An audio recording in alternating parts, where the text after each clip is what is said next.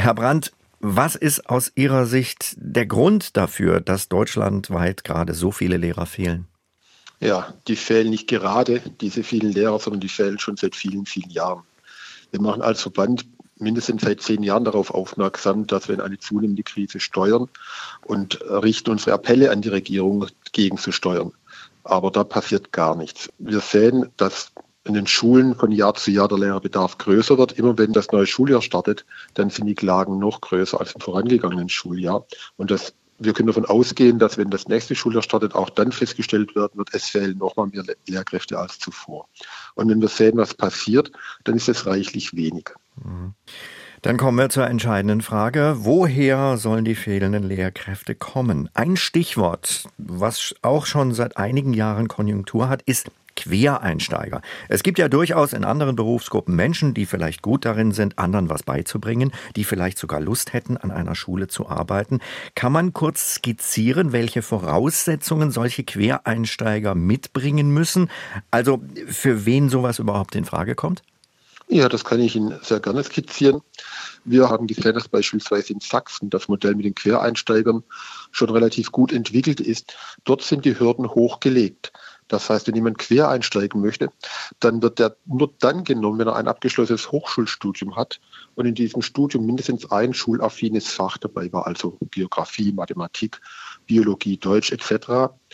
Diese Menschen kommen dann aber auch nicht gleich in die Schule, sondern die kommen erstmal ein halbes Jahr in die Hochschule und werden dort auch mit Methodik, Didaktik, Pädagogik in Verbindung gebracht, so dass sie auch in der Lage sind, ihr Fachwissen an die Kinder weiterzugeben. Das ist mal die Grundlage. Mhm. Nach diesem halben Jahr kommt aber auch keine fünf Tage in den Unterricht, sondern sie kommen genau drei Tage in den Unterricht und die anderen zwei Tage in der Woche bleiben sie an der Hochschule und reflektieren dort ihr Tun in der Praxis und arbeiten nach. Auch diese Phase geht dann nochmal über zwei Jahre und erst dann unterrichten diese in Anführungszeichen Quereinsteiger selbstständigen Unterricht. Und dann wird es noch schöner. Wenn die sich bewähren im Unterricht, dann bekommen sie die Möglichkeit, sich nachzuqualifizieren und in eine vollständige Lehramtsausbildung einzutreten und dann als Lehrerin oder Lehrer an der Schule zu bleiben. Mhm. Das ist ein Modell, das hält Qualität in der Schule, auch wenn wir zunächst mit fachfremden Leuten arbeiten. Es gibt aber auch andere Beispiele, die sind nicht so gut wie das, was wir in Sachsen gesehen haben. Weiß man, wie das Potenzial ist? Also wie viele ja. der fehlenden Stellen solche Quereinsteiger möglicherweise besetzen könnten? Ja, also nicht ausreichend viele, das kann ich Ihnen auch gleich sagen. Mhm. Wenn wir ein Modell wählen, wie ich es gerade beschrieben habe, in dem wir davon ausgehen können, dass die Qualität im Bildungssystem gehalten wird, weil wir die Hürden hoch liegen, mhm. dann werden wir nicht ausreichend Personen in die Schulen bekommen, um den äh, Bedarf abdecken zu können. Und das dauert dann ja auch eine gewisse Zeit, bis diese jeweiligen Nachqualifikationen passiert sind.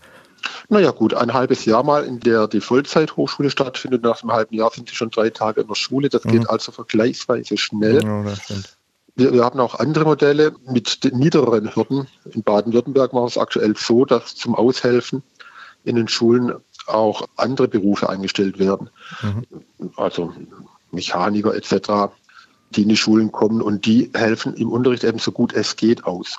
Da haben wir auch nicht die Qualität, die wir brauchen, aber man muss schauen, was möchte man haben. Fällt der Unterricht aus, findet da gar nicht statt oder sind die Kinder wenigstens einigermaßen gut aufgehoben, zum Teil betreut, zum Teil etwas unterrichtet. Aber da fordern wir von der Landesregierung dringend Konzepte vorzulegen, wie diese Personen qualifiziert werden mhm. auch wegen der Person selbst. Die müssen in ihrer unterrichtlichen Tätigkeit auch irgendwie das Gefühl haben, äh, sie sind gut aufgehoben, sie wissen, was sie tun und ähm, sie, sie können den, in dem Beruf auch einen gewissen Erfolg erzielen. Baden-Württemberg ist ein gutes Stichwort. Schauen wir mal auf die, die schlussendlich dann alle Qualifikationen haben oder sich mhm. erarbeiten wollen, um Lehrer zu werden. Da ist eben gerade in Baden-Württemberg was Historisches passiert, allerdings eher negativ. Zum ersten Mal überhaupt konnten nicht alle Studienplätze fürs Lehramt an den Pädagogen pädagogischen Hochschulen besetzt werden. Ist der Lehrerberuf nicht attraktiv ja. genug? Wir müssen es differenziert betrachten. Wenn wir die Grundschulen nehmen, die Studienplätze an den Grundschulen, so sind die immer alle besetzt. Auch aktuell sind die Grundschulstudienplätze komplett besetzt und wir hätten noch Bedarf. Aber was Sie ansprechen, das betrifft die Sekundarschulen, also Hauptwerk, Real, Gemeinschaftsschule, Gymnasien. In diesem Bereich, das sind in der Tat dieses Jahr erstmalig 190 Studienplätze nicht besetzt. Das gab es noch gar nie. Und da muss man sich in der Tat fragen, woran liegt das? Und das kann ich Ihnen wohl sagen.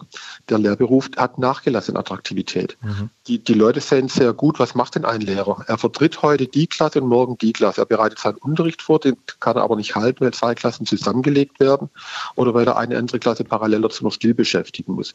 So geht es weiter. Es kommen auch sehr viele unterrichtsfremde Aufgaben an die Schulen, die man sich im Studium nie hätte träumen lassen. Mhm. All das sind Dinge, die dazu führen, dass der Lehrberuf an Attraktivität verliert.